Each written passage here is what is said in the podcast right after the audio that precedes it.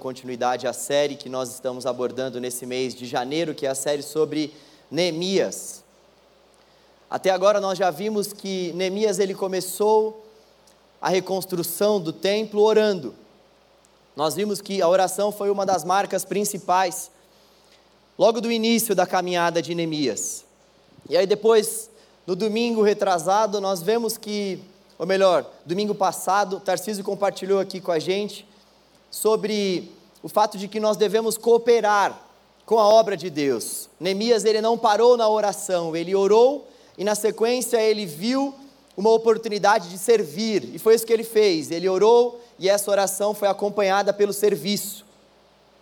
E antes da gente entrar propriamente em um dos capítulos do livro de Neemias, eu queria recordar a você a história do povo de Israel, porque o povo chegou até onde estava. Neemias era o copeiro de um rei e eles eles estavam, Neemias e o povo de Deus estava sob a escravidão de uma outra nação, mas como isso se deu? Vai ser importante nós entendermos isso para que a gente possa compreender os desdobramentos daquilo que vai ser dito aqui. Em primeiro lugar, nós vemos que a história do povo de Deus começa lá com Abrão. Então Abrão é chamado por Deus para que ele seja pai de uma grande nação. Deus troca o nome dele então para Abraão. Deus chama Abraão da terra de Ur dos Caldeus. E a partir então de Abraão, Deus inicia uma nação. Vem os descendentes de Abraão, nós chegamos em Isaac, nós chegamos em Jacó. E aí nós vemos que as doze tribos de Israel são formadas. Deus está começando a formar a sua nação. Ele pega dez filhos de Jacó e pega dois filhos de José e formam as doze tribos de Israel. Nós vemos que essas doze tribos de Israel acabam se rebelando contra o Senhor, e Deus então envia essa nação para o Egito, para que eles sejam subjugados pelos egípcios, por Faraó, e eles ficam lá por muitos anos. Eles ficam lá desfrutando de uma escravidão amarga por conta da sua própria rebeldia, até que Deus decide levantar Moisés. Deus levanta Moisés, então, Moisés conduz o povo para que o povo passe então no meio do mar, Deus abre o mar para que o povo possa passar, e Deus faz uma promessa para esse povo. Deus fala que daria a esse povo uma terra para eles, uma terra própria, uma terra que emanaria leite e mel, uma terra na qual eles poderiam viver, eles poderiam ter um relacionamento com Deus e poderiam desfrutar dos benefícios dessa terra. E aí nós vemos que nessa caminhada, em meio ao deserto, o povo mais uma vez acaba se rebelando contra o Senhor. Esse mesmo Deus que durante o dia colocava uma nuvem e à noite colocava uma coluna de fogo, esse mesmo Deus que dava pão do céu, esse mesmo Deus que dava água da rocha, esse mesmo Deus que estava com o povo em meio a todas as circunstâncias naquele deserto. Deus estava preparando o povo para entrar na terra, mas o povo não estava se dando conta disso. Eles ficaram por mais de 40 anos peregrinando pelo deserto em uma viagem que demoraria poucos meses para acontecer. E aí nós vemos que o povo finalmente entra na terra. Moisés não entra, Deus decide levantar Josué para entrar com o povo na terra, e o povo entra na terra. E aí a gente vê que o povo começa a olhar para as nações vizinhas e eles observam que as nações vizinhas possuem reis. E eles então pedem para Samuel, o último juiz, Nesse período o povo ainda não tinha um rei, Deus levantava alguns homens, alguns juízes para administrar, para conduzir o povo. Samuel foi esse último juiz e o povo pedia para Samuel um rei. Eles estavam observando as outras nações, eles não conseguiam se dar por satisfeitos com aquilo que Deus estava fazendo em sua própria nação. E aí eles pediam um rei, Samuel então clamou ao Senhor, Deus enviou Saul Saul governou o povo de Deus por alguns anos e depois Deus rejeitou o governo de Saul e levantou Davi. Davi então governou o povo por anos de muitas farturas. O povo cresceu muito durante o reinado de Davi. Nós vemos que Davi foi homem segundo o coração de Deus, mesmo tendo cometido uma série de pecados horríveis perante o Senhor, mas Deus teve misericórdia dele e da nação. E aí nós vemos que o reinado do rei Davi chegou ao fim e Deus levanta, Samu, Deus levanta Salomão. Samuel está amarrado, já estava morto, hein, gente? Espera aí, uma água. Deus levanta Salomão. Salomão então conduz o povo durante uns anos também, o povo desfruta de vitórias em meio a, a guerras. Só que nós vemos que Salomão ele acaba se relacionando com mulheres de outras nações, e aí foi o princípio da ruína do seu governo, do seu reinado. E aí nós vemos então que o reinado passa para Roboão, filho de, de Salomão. E durante o reinado de Roboão, o reino acaba se dividindo. Jeroboão, que era uma das pessoas que faziam parte ali, acaba se revoltando contra Roboão e a divisão no império acontece. Nós vemos que o reino do norte, por volta do ano de 722 a.C., foi para o cativeiro na Síria, e o reino do sul, por volta de 583, foi para o cativeiro na Babilônia. E aí o povo então foi para o cativeiro na Babilônia, povo de Deus, reino do sul, foi para o cativeiro na Babilônia, e nós vemos que eles ficaram por muitos anos ali sofrendo na mão de Nabucodonosor, dos babilônios. E Deus estava sempre querendo mostrar alguma coisa para aquele povo, Deus estava sempre tentando mostrar algo além. Mas aquele povo não conseguia perceber o fato de que tudo que eles precisavam era confiar no Senhor, não confiar nos deuses das nações vizinhas, não confiar naquilo que Deus poderia dar a eles, mas confiar no próprio Deus. E aí nós vemos que eles então acabam ficando na mão da Babilônia por muitos anos, até que a nação persa domina a Babilônia, e nós estamos nesse período aqui, no qual a nação persa já está exercendo o seu domínio sobre a Babilônia e, consequentemente, sobre o povo de Deus que estava debaixo da, da mão da Babilônia. E aí Deus decide levantar Neemias em meio a essa onda de cativeiros. O povo de Deus até então não havia desfrutado ainda de liberdade. Desde a terra de Canaã, o povo de Deus vinha desfrutando somente de escravidão. E aí Deus levanta Neemias e pasmem, Deus não levanta Neemias para que Neemias traga uma libertação total para o povo. Deus levanta Neemias para que haja uma reconstrução na cidade de Jerusalém. Isso de repente poderia gerar no coração de Neemias algum tipo de revolta. Poxa vida, eu vou, eu vou até lá, mesmo sendo escravo de uma outra nação, Deus não vai me enviar para trazer uma libertação plena para o povo, Deus vai me enviar para reconstruir os muros da cidade, mas ele se deu por satisfeito em cumprir aquilo, aquilo que Deus havia estabelecido para a vida dele como propósito. O propósito de Neemias era aquele, ele encontrou felicidade no cumprimento do propósito daquilo que Deus tinha para ele. E aí nós vemos então que Neemias, ele se levanta, ele é levantado, melhor dizendo, por Deus, para reconstruir a cidade de Jerusalém que estava em ruínas. Babilônia, quando havia dominado Jerusalém, destruiu tudo.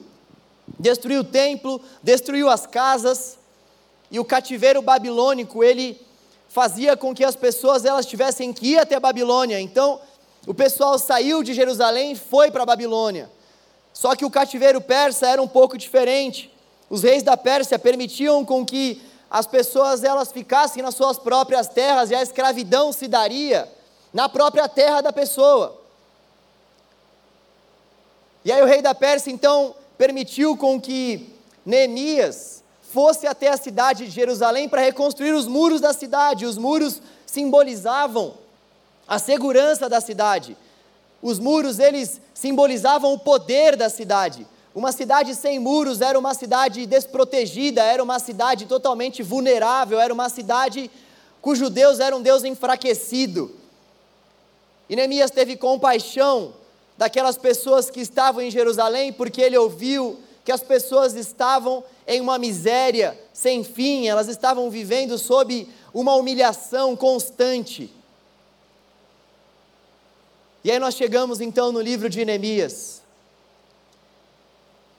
E existe um ponto principal que norteou a caminhada de Neemias rumo a essa reconstrução, durante essa reconstrução também, pós-reconstrução, creio eu, um ponto que é muito importante para nós, um ponto que é basilar para a nossa fé. Neemias confiou no Senhor. Neemias confiou no Senhor durante todo o processo em que ele foi chamado para reconstruir o templo. E talvez esse seja um dos maiores desafios para nós, confiar no Senhor. Talvez também esse desafio da confiança no Senhor seja o desafio que acaba norteando todos os desafios que a gente passa na vida. Talvez se eu te perguntar assim, o que, você tem passado como luta, como prova? Quais são as adversidades que você tem vivido? Eu e você, com certeza, vamos acabar vacilando nesse ponto da confiança. Se existir alguma angústia, se existir no nosso coração algum tipo de inquietação, tenho certeza que esse ponto que está nos deixando inquietos tem a ver com o fato de que nós não estamos conseguindo confiar no Senhor como deveríamos. E Neemias tem alguns aprendizados a nos oferecer justamente sobre esse ponto da confiança. Será que a nossa nação, será que o povo brasileiro tem problema para confiar? Será que o problema do povo brasileiro é falta de fé? Não sei se você já parou para refletir sobre isso, mas talvez o nosso problema não seja a falta de fé. Na verdade, eu tenho certeza que nós, como povo brasileiro, não temos problemas nenhum com fé. Deixa eu te dar alguns exemplos. Olha o número de pessoas que apostam na Mega Sena, acreditando que vão mudar de vida. Olha o número de pessoas que compram a telecena hoje.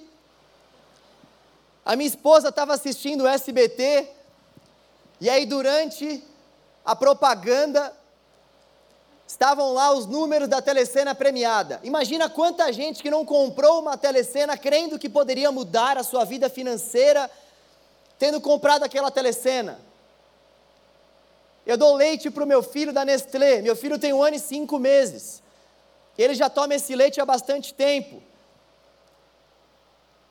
E eu tenho que confiar na Nestlé, eu confio necessariamente na composição que a Nestlé faz, em todo o processo de produção daquele leite. Eu confio, porque senão não daria aquele leite para o meu filho. O pastor Robério, que veio da Bahia para cá, precisou necessariamente confiar que o piloto do avião era um cara extremamente capacitado para dirigir aquele avião. E aí você poderia perguntar assim para mim, pô, mas João, mas a Nestlé passa por um rigoroso processo de seleção, de qualidade. Aquele piloto de avião precisou voar não sei quantas horas até que ele pudesse ter o seu próprio diploma, até que ele pudesse voar. É verdade. Mas só que será que o nosso Deus também não é digno da nossa confiança? Será que o nosso Deus já não realizou milagres suficientes para que nós pudéssemos olhar para todos esses milagres e confiar nele? Será que ao lermos tudo aquilo que ele já fez, essa história desse povo que é também a nossa história, ao lermos que Deus abriu o mar, ao lermos que Deus andou sobre as águas, ao lermos tantos milagres, por que nós não conseguimos confiar no Senhor e confiamos na Nestlé, e confiamos na Gol, na Latam, e confiamos que de repente uma telecena ou uma mega cena poderão mudar as nossas vidas. Eu me lembro quando eu era mais novo que minha mãe me levou para jogar sabonete para Iemanjá na Praia Grande. Porque ela confiava que se ela fizesse aquilo, Iemanjá poderia oferecer algo para ela. Até os dias de hoje, milhares de brasileiros fazem uma série de simpatias. Minha mãe tem um Buda atrás da porta. Talvez você conheça alguma pessoa que tenha também. E por que, que a gente consegue ter facilidade para acreditar em todas essas coisas? Se a gente ligar a televisão agora, alguns ministros vão falar para o povo que eles devem ter um copo de água na sua cabeceira de cama, porque aquilo de certa forma vai trazer alguma purificação para aquela pessoa que tiver o copo de água na cabeceira. Tem igrejas por aí que fazem filas para receber uma toalha suada de determinados líderes. E essas pessoas fazem essas filas porque elas acreditam que aquela toalha vai gerar algum tipo de mudança para a vida dela. Será que falta fé a nós? Nosso problema não é a falta de fé, o nosso problema é o objeto da fé. Nós podemos acreditar em muitas coisas, existem muitas coisas à nossa disposição para nós acreditarmos. O grande porém é: qual o objeto da nossa fé? Será que o objeto da nossa fé é Cristo? Será que o objeto da nossa fé é a palavra? Ou será que o objeto da nossa fé são essas coisas, são essas simpatias, são essas crenças que não dizem respeito à palavra de Deus, nem aquilo que Cristo fez por nós na cruz. Primeiro ponto, então, que eu queria trazer para a nossa reflexão, para que fique claro, para tudo que está por vir, é que o nosso problema não é falta de fé. Ninguém aqui pode dizer que tem problema de falta de fé. Nós precisamos concordar com o fato de que o nosso problema é o objeto da nossa fé. Nós confiamos a nossa fé a muitas coisas, pessoas, circunstâncias e lugares que não são o nosso Senhor e a Sua palavra. E aí, a partir desse primeiro ponto, então surge uma pergunta para nós: por que então nós não conseguimos confiar no Senhor? Eu queria te pedir para abrir a palavra de Deus em Neemias capítulo 1. Quero refletir sobre do, duas respostas a essa pergunta e nós vamos refletir e também encontrar respostas. Por que nós não conseguimos confiar em Deus? Essa é a pergunta que eu espero responder nessa noite.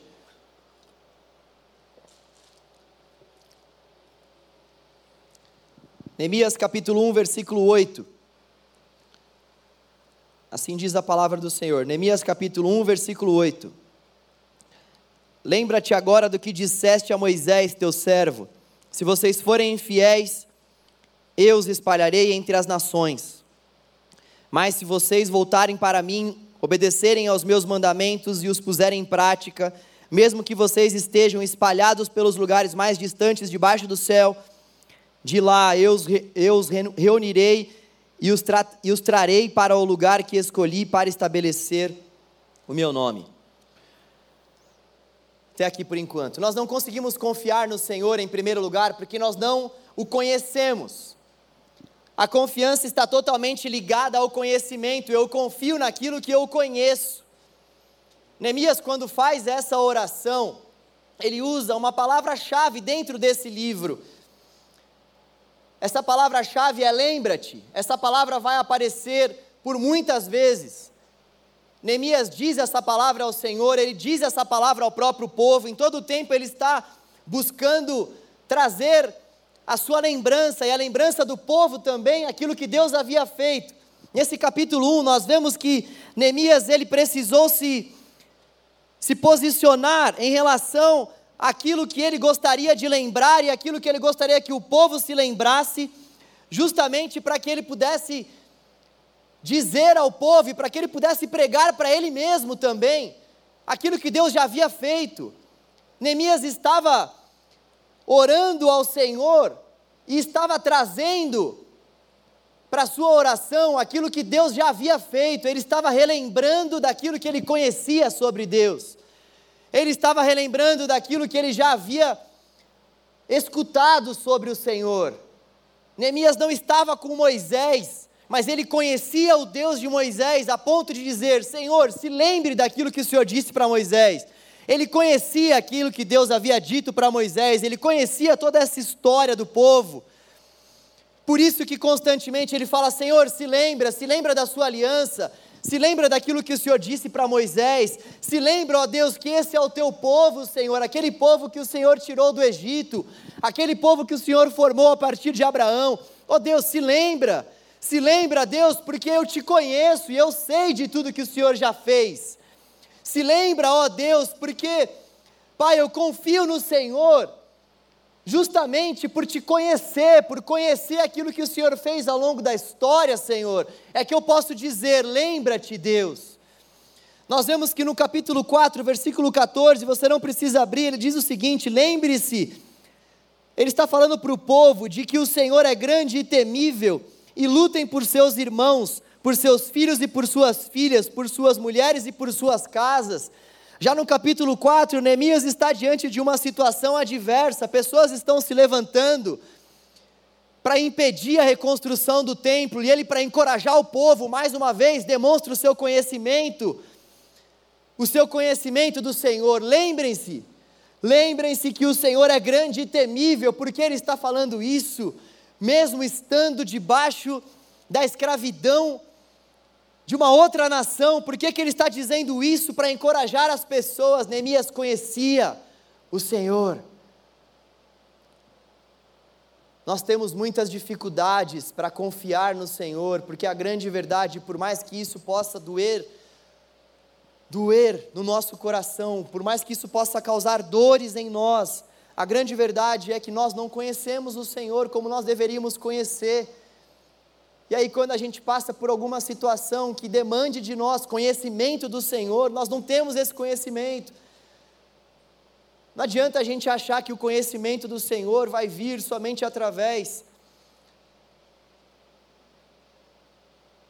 da nossa ida e vinda em alguns cultos. Não adianta a gente achar que nós vamos conhecer mais o Senhor se a gente participar de algumas programações da igreja, tudo isso é muito bom.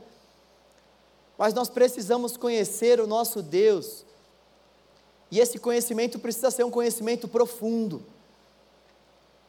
O conhecimento sobre Deus, para Jerry Bridges, um autor que escreveu um livro chamado Confiando em Deus, recomendo muito esse livro para esse tema.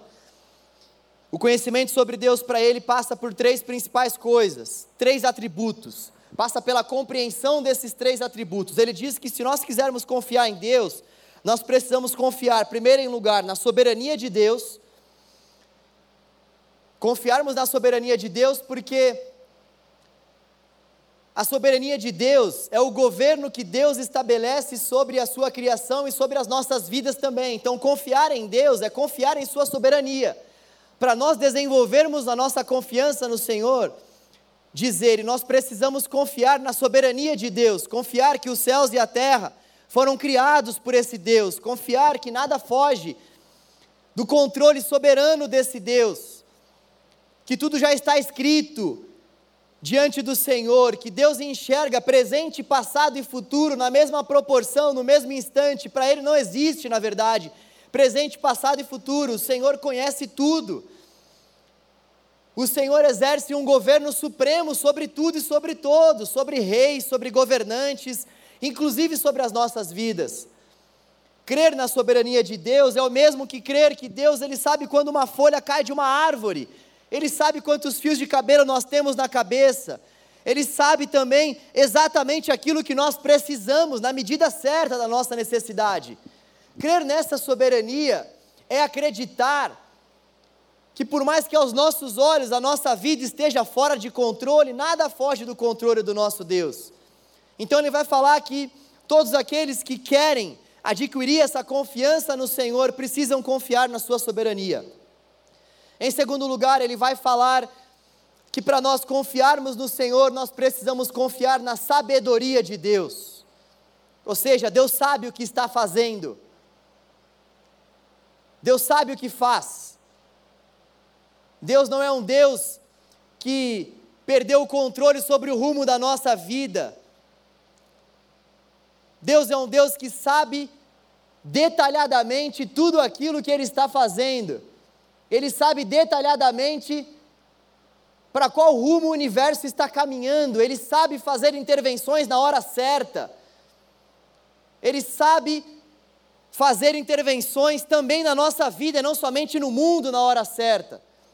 Nós podemos confiar então que Deus ele é extremamente sábio Confiar na soberania de Deus, que é esse governo de Deus, esse governo sobre os céus, sobre a terra, sobre os mares, inclusive sobre a minha a sua vida.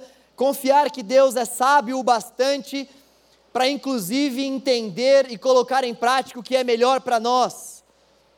Às vezes a gente não consegue confiar em Deus porque a gente acha que nós sabemos o que é melhor para nós. Eu sou pastor de jovens aqui na nossa igreja, se você não sabia. E uma das coisas mais tristes que acontece muito com os jovens, talvez você que já é um pouco mais maduro, até tenha passado por isso também. Os jovens, principalmente na área de relacionamento, eles acabam confiando muito na sua própria força, eles acabam confiando muito na sua própria busca. Semana retrasada eu conversava com um jovem que veio me abordar depois do culto e ele falou para mim: Pastor, conheci uma pessoa. Começou a me contar como que ele conheceu aquela pessoa, aquela pessoa, ela não tinha uma fé firmada em Cristo e eu fui falando com aquele jovem sobre os desafios que é você se relacionar com uma pessoa que não tem uma fé em Cristo. E esse jovem acabou deixando escapar que na verdade ele não estava mais conseguindo esperar. Ele já estava extremamente angustiado porque Durante muitos anos ele, ele estava esperando para que Deus mandasse uma pessoa e Deus até então não havia mandado. Lá no fundo, o que aquele jovem estava dizendo para mim é: eu não confio que Deus exerce esse supremo governo sobre tudo e sobre todos e sobre a minha vida. Eu não confio que Deus é extremamente sábio e sabe o que está fazendo. E ainda não derramou certas bênçãos sobre a minha vida, porque Ele tem os seus propósitos soberanos e infinitos, e muitas vezes eu não vou conhecer esses propósitos em sua totalidade. Talvez seja para que eu tenha o meu coração aperfeiçoado nele, para que eu confie mais nele. Talvez seja para que a minha satisfação esteja nele.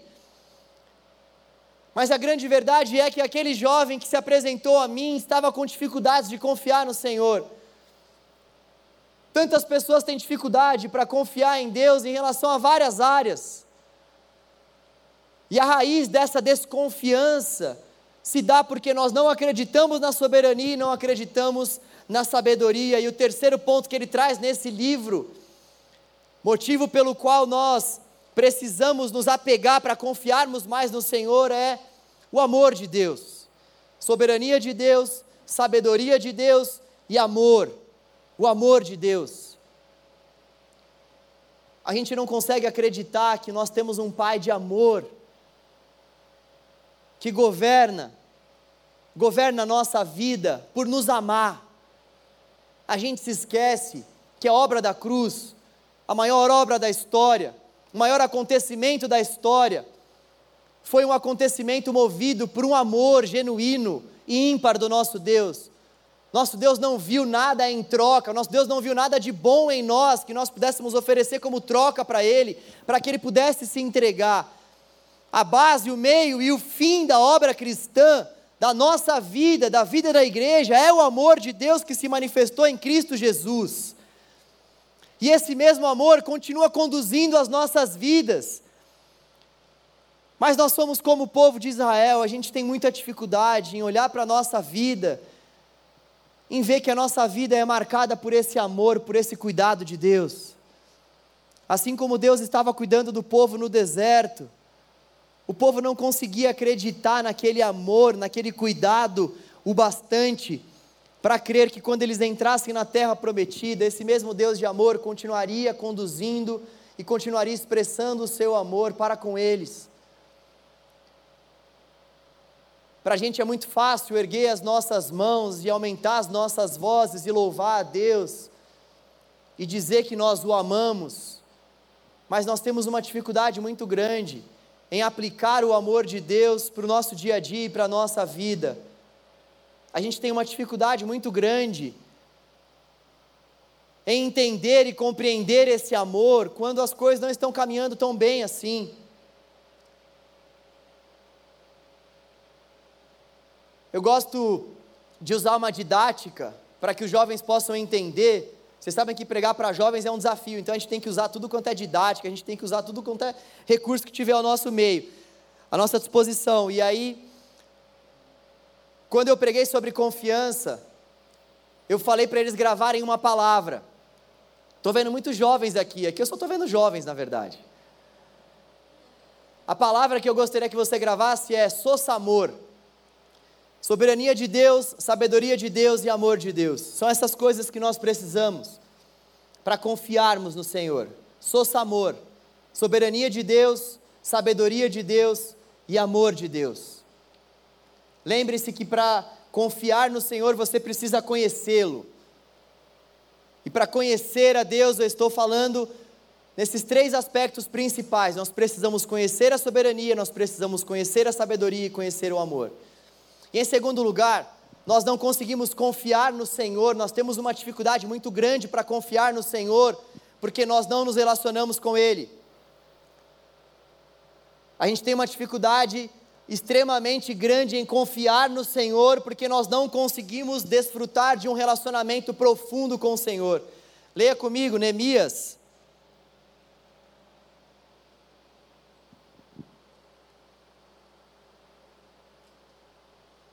Neemias capítulo 6, a partir do versículo 1.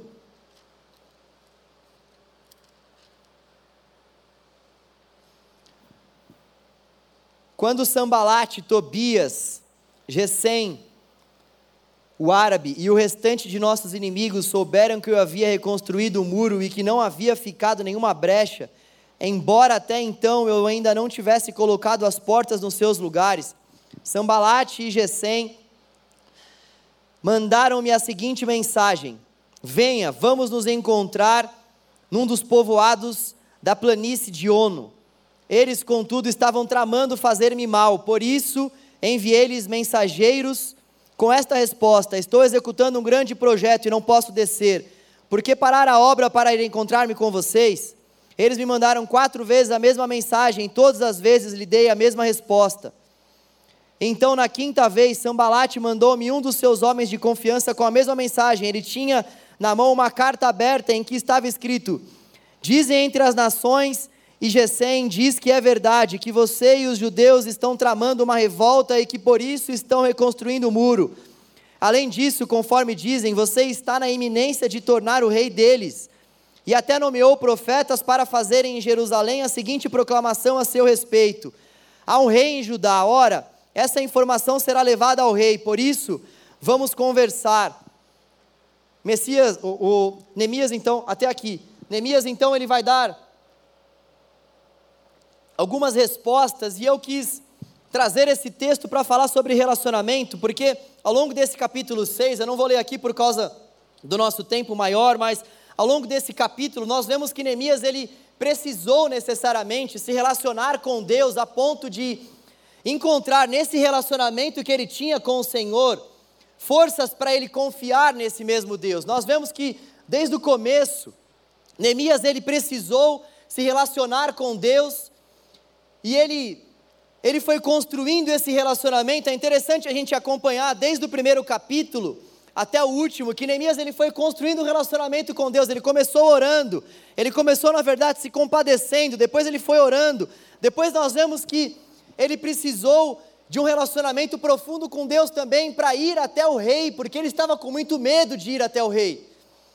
Quando você pega para ler, você vai observar que ele estava com medo de ir até o rei, até a presença do rei, para fazer o pedido que ele estava prestes a fazer, ou seja, para voltar para Jerusalém.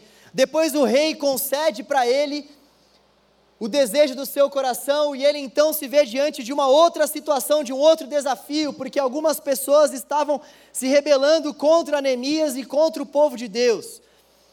Muitas pessoas não queriam que aquele templo fosse reconstruído, e aí nós vemos que mais uma vez Neemias precisou passar por um relacionamento profundo com Deus, ele, ele demonstra a nós que ele tinha esse relacionamento profundo com Deus, a ponto de passar por cima dessas adversidades. Nesse capítulo 6 aqui, nós vemos que Neemias ele foi ameaçado de assassinato, nós vemos que ele foi caluniado, nós vemos que ele foi traído esses que estavam tentando fazer com que os planos de Neemias e os planos de Deus fossem frustrados, eles acabaram comprando uma pessoa que era do próprio povo de Deus. Uma pessoa do próprio povo de Deus foi comprada para que Neemias caísse numa cilada e ele não caiu nessas ciladas e ele continuou expressando a sua confiança no Senhor, justamente por conta desse relacionamento que ele tinha com Deus. Confiança tem a ver com relacionamento, tem a ver com experiência. Neemias tinha essas experiências com o Senhor e por isso que quando ele precisou confiar no Senhor, nós vemos aqui que ele era um homem que tinha essas experiências práticas, então quando ele precisou confiar, ele sabia, ele sabia o Deus que ele estava diante. Sabe por quê? Muitas pessoas conseguem comprar o leite da Nestlé e têm pura confiança que aquilo não vai fazer mal para os seus filhos, porque muita gente já comprou esse leite, já se, já se relacionou com essa marca com esse produto, e aí essas pessoas não têm mais problema com isso. Por que, que muitas vezes as pessoas ainda acreditam que podem ganhar na Telecena ou na Mega Sena? Porque alguém já ganhou, a gente já viu algumas pessoas simples ganhando elas já se relacionaram com isso, e aí isso acende no coração delas esse desejo de, poxa vida, vai valer a pena para mim arriscar, ter fé nisso, porque outras pessoas já ganharam, eu já vi. Por que, que a gente viaja de avião? E muitas vezes confia no piloto e na sabedoria do piloto e nas horas que o piloto já voou, sem mesmo, sem mesmo conhecê-lo, de fato. Porque muitas pessoas já foram viajar de avião e essas pessoas voltaram ilesas. Agora, por que, que a gente tem tanta dificuldade em confiar no Senhor? Porque muitas vezes a gente não consegue ter essas experiências com Ele. E se a gente não desfruta dessas experiências vivas com o Senhor, se a gente fica muitas vezes ali na nossa vida sem experimentar ao Senhor, no momento da angústia e da tribulação, que são geralmente os momentos que mais demandam de nós, fé no Senhor, a gente não consegue encontrar esperança no Senhor, porque nós não nos relacionamos com Ele. Neemias se relacionava com Deus constantemente. Por isso que mesmo mesmo diante de uma tarefa tão difícil que era reconstruir o muro de uma cidade, mesmo sem ter tanto conhecimento assim para isso, Neemias confiou no Senhor. Neemias confiou que o mesmo Deus que deu aquela experiência de oração para ele, o mesmo Deus que tocou no coração do rei, o mesmo Deus que o livrou daqueles adversários, o mesmo Deus que fez com que eles conseguissem reconstruir aquele templo, era o Deus dos seus antepassados e era o seu próprio Deus. Quando foi a última vez que nós tivemos uma experiência profunda com o Senhor, em oração, em devoção? Quando foi a última vez que nós experimentamos o Senhor? Quando foi a última vez que você na sua vida estava passando por alguma situação difícil? E você confiou no Senhor e isso serviu como lição, como experiência para você confiar nele nas próximas adversidades que ainda surgiriam. Quando será que foi a última vez que eu e você conseguimos ter algum tipo de experiência com Deus no nosso quarto de oração? E essa experiência foi uma experiência norteadora para a tomada de decisão que a gente precisava ter ou tomar na vida. Quando foi a última vez que um culto o Senhor falou de maneira clara com você e comigo e nos deu uma experiência profunda com o Espírito? Quando foi a última vez que nós ouvimos a voz de Deus? Será que a gente tem conseguido discernir a voz de Deus das demais vozes da nossa geração e da nossa cultura e da nossa sociedade? Será que para nós ouvir a voz de Deus é algo constante e frequente? Ou será que nós não conseguimos mais confiar no Senhor porque nós não estamos, nós não estamos escutando a Sua voz? A vida de Neemias traz para nós algumas, algumas reflexões que são bastante profundas e necessárias. Eu gostaria de te lembrar que muitas vezes nós vamos ouvir a voz de Deus no momento da angústia e da tribulação. Quando a gente para para analisar os principais homens e mulheres de Deus ao longo da história, ao longo do relato bíblico, nós vemos que essas pessoas ouviram a voz de Deus quando estavam diante de alguma situação extremamente amedrontadora. A gente vê que Moisés ouviu a voz de Deus quando ele estava desesperado ele estava diante de um grande desafio e aí Deus se revelou a ele. Nós vemos que Daniel e os seus amigos, Sadraque, Mesaque e Abednego, ouviram a voz de Deus em meio a uma fornalha, eles estavam ali necessitados da voz de Deus e Deus permitiu com que eles fossem até uma fornalha para que então eles pudessem ter uma experiência viva e marcante com o Senhor. Nós vemos que Deus ele conduziu o apóstolo Paulo a uma cegueira de dias, para que ele então pudesse ter uma relação profunda com o Senhor, para que ele pudesse ter uma experiência profunda com Deus. Nós vemos que Deus fez isso com o seu próprio filho, tendo promovido para Jesus a cruz. Para que então Jesus pudesse ter uma experiência profunda com Deus Pai, a ponto de dizer: Senhor, está consumado. Eu te entrego o meu espírito, Senhor. Diante dessas experiências todas que eu tive com o Senhor ao longo desses três anos de ministério, eu te entrego o meu espírito, porque eu já passei por muitas coisas ao teu lado. Nós vemos que Deus faz isso com quem Ele ama. Deus corrige aqueles a quem Ele ama. E aí muitas vezes eu e você, no momento de angústia ou de, de tribulação, nós não conseguimos identificar que Deus está promovendo para nós experiências para que a gente venha confiar nesse caráter dele, para que a gente venha crer nele, porque sem fé vai ser impossível a gente manter um relacionamento com ele. E é por isso que muita gente não permanece em igreja alguma. O problema não está no pastor, não está na célula, não está no louvor. O problema é que eu e você temos essa dificuldade em confiar no Senhor, só que a gente não admite isso e a gente sai dando desculpas.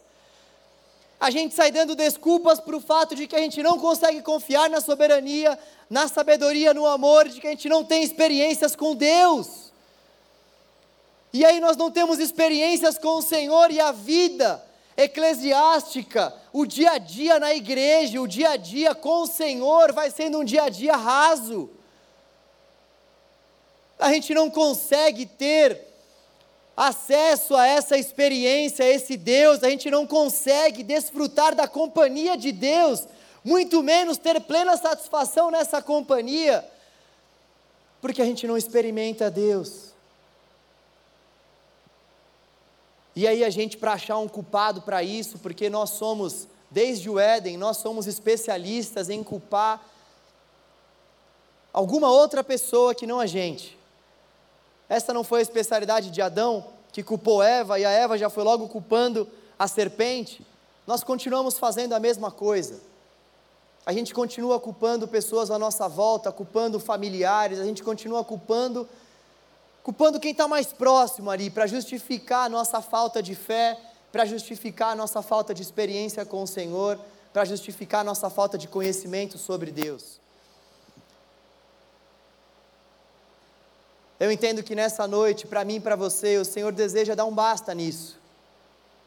Eu entendo que o Senhor está nos chamando para um conhecimento maior sobre a palavra. Eu entendo que o Senhor está nos chamando para uma vida uma vida que é marcada por experiências constantes, por experiências vivas e marcantes com o Espírito Santo de Deus que já mora em nós. O Espírito já nos foi dado, ele já mora em nós, ele já nos auxilia, ele já nos ajuda, ele já nos conduz, ele já intercede por nós. Ele já conduz a nossa oração e a nossa adoração. Esses papéis ele já faz no coração de todos aqueles que creem. O que nós precisamos é largar esses objetos de fé que são ídolos para nós. Essas nossas crenças, porque se nós não estamos depositando a nossa fé em Jesus, com certeza, existem muitos objetos de fé que estão norteando a nossa vida. Quais são eles? Essa é uma noite que Deus preparou para que eles morram em nossas vidas.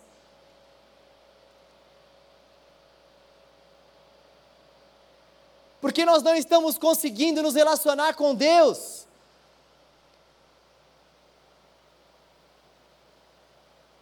Nós não conhecemos o nosso Deus e olha, a nossa vida precisa girar em torno dessa busca por esse conhecimento, ainda que isso nos custe a vida, nós precisamos conhecer mais o nosso Deus. Me admira o fato de que muitos de nós buscam especializações em áreas mais diversas a gente já termina uma faculdade muitas vezes pensando numa, numa pós, numa especialização. A gente, quando é sacudido pelo mercado de trabalho e vê que o nosso currículo, às vezes, não está caindo na graça de algumas empresas, já logo faz matrícula em alguma instituição para estudar mais, para aperfeiçoar o nosso currículo. No entanto, quando a gente fala sobre ter um relacionamento com Deus baseado nesse conhecimento, conhecer mais a Deus, se esforçar para conhecer, se esforçar para estudar. A gente muitas vezes acha que isso não é necessário, a gente dá mais importância para o nosso aprimoramento acadêmico, a gente dá mais importância para estudar qualquer outro curso que for, mas a gente não para para dar a devida importância ao estudo da palavra de Deus. É assustador o número de crentes que não conhecem a palavra, e eu não falo diante de um pedestal, diante de um púlpito, diante de um lugar mais elevado, como se eu fosse o conhecedor e você não. O nosso Deus é uma fonte inesgotável de conhecimento. Aquele que tem mestrado deve buscar o seu conhecimento. Aquele que não tem mestrado deve continuar buscando o seu conhecimento da mesma forma. Aquele que já tem uma série de diplomas não pode se dar por satisfeito de forma alguma. O nosso Deus é uma fonte inesgotável de conhecimento. A palavra de Deus é uma fonte inesgotável de sabedoria. Quantas vezes a gente lê um texto, aquilo marca o nosso coração, mas dali um tempo a gente esquece e precisa relembrar. Esse é um dos grandes exercícios que Deus exige do seu povo. Quando a gente para para estudar realmente a ferramenta que Deus usa para gerar fé no coração do seu povo, para gerar esperança, é, é sempre essa. Lembrem-se, ouça, ó Israel, o nosso Deus é o único Deus. Lembrem-se, ó Israel, que o nosso Deus é o único Deus existente. Lembre-se de tudo aquilo que ele já fez. O exercício que nós devemos fazer para ter esse conhecimento e para ter a nossa fé firmada é nos lembrar dos grandes feitos do Senhor que estão contidos na palavra. É trazer à nossa memória aquilo que Deus já fez pelo seu povo, essa história aqui diz respeito à nossa própria história. E aí, quando a gente vê que esse mesmo Deus que operou ontem, hoje, vai continuar operando eternamente, quando a gente sabe mesmo dessas histórias, quando esses relatos bíblicos estão tomando conta do nosso coração, e já passaram da nossa mente para o nosso coração, e aquilo se tornou raiz em nós, nós podemos confiar no Senhor. Isso não quer dizer que a nossa fé não vá falhar, mas isso quer dizer que, mesmo diante das falhas da nossa fé, lá no fundo nós vamos orar como salmista: Senhor, Senhor, eu confio no teu amor, eu confio na sua misericórdia. Certamente a bondade e a misericórdia do Senhor vão me seguir por todos os dias da minha vida. Eu confio, Senhor. Eu confio, Deus, eu te conheço, pela tua palavra, eu te conheço. Eu sei aquilo que o Senhor já fez, eu conheço os teus grandes feitos. Eu me relaciono com o Senhor através da Sua palavra, eu estudo a Sua palavra, Deus. Eu me debruço diante da Sua palavra de dia e de noite, para que eu não venha pecar contra o Senhor e para que eu venha ter mais confiança no Senhor. E sabe, A gente vive numa geração aflita que não consegue descansar. O número de pessoas que tomam remédios para dormir é assustador. O número de pessoas que têm crises de ansiedade é assustador, vem crescendo a cada dia. O Brasil, em pesquisas recentes, foi colocado como um dos países de pessoas mais com pessoas mais ansiosas no mundo. O número de cristãos que passam por transtornos de ansiedade é cada vez maior.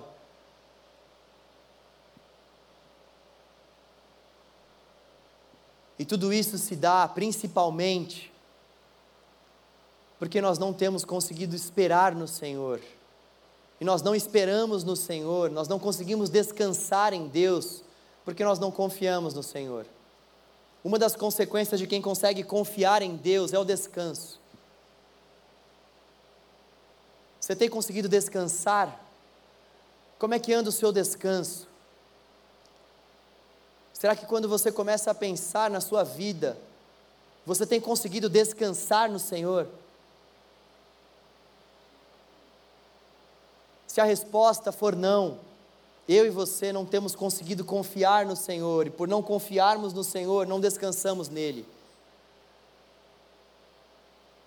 Por isso, justamente, que, como eu disse no começo, esse tema da confiança em Deus é um tema basilar para a nossa fé. Nós precisamos confiar em Deus para nos relacionarmos com Ele, precisamos confiar em Deus para termos descanso nele, precisamos confiar em Deus em meio às angústias e às adversidades, precisamos confiar em Deus para tudo na nossa vida. Eu queria te encorajar a orar comigo nessa noite se talvez você, assim como eu, tem dificuldades para confiar no Senhor, eu queria que a gente orasse a Deus, pedindo ajuda ao Senhor. Porque assim como ele levantou Neemias, um homem simples, e deu a Neemias conhecimento, e deu a Neemias experiências, eu creio que o Senhor deseja dar a nós também esse desejo por mais da Sua palavra e esse esse desejo por um relacionamento profundo com Ele, a ponto de nos dar experiências profundas e vivas com a Sua palavra.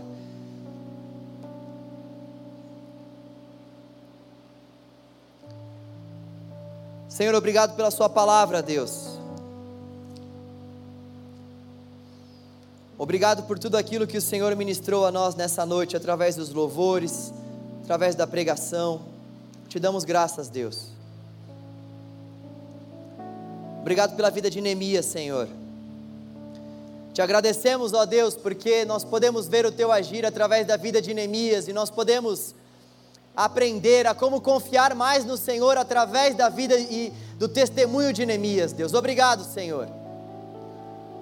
Pai, nós queremos te pedir para que o Senhor venha trabalhar no nosso coração o conhecimento da Sua palavra, Deus, porque muitas vezes nós não te conhecemos, Deus, e por isso não conseguimos confiar no Senhor. Nós não confiamos porque não conhecemos Deus. Senhor, nos ajude a te conhecermos mais, ó Deus. Nos ajude a não nos contentarmos com a nossa busca uma vez por semana durante o culto, Senhor.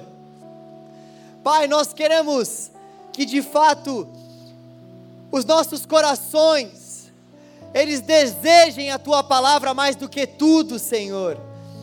Com que os nossos corações possam desejar a Sua presença e um relacionamento profundo com o Senhor, mais do que tudo nessa vida. Com que nós possamos, ó Deus, aguardar um momento no nosso dia onde nós vamos estudar a Sua palavra e te conhecer através das Escrituras.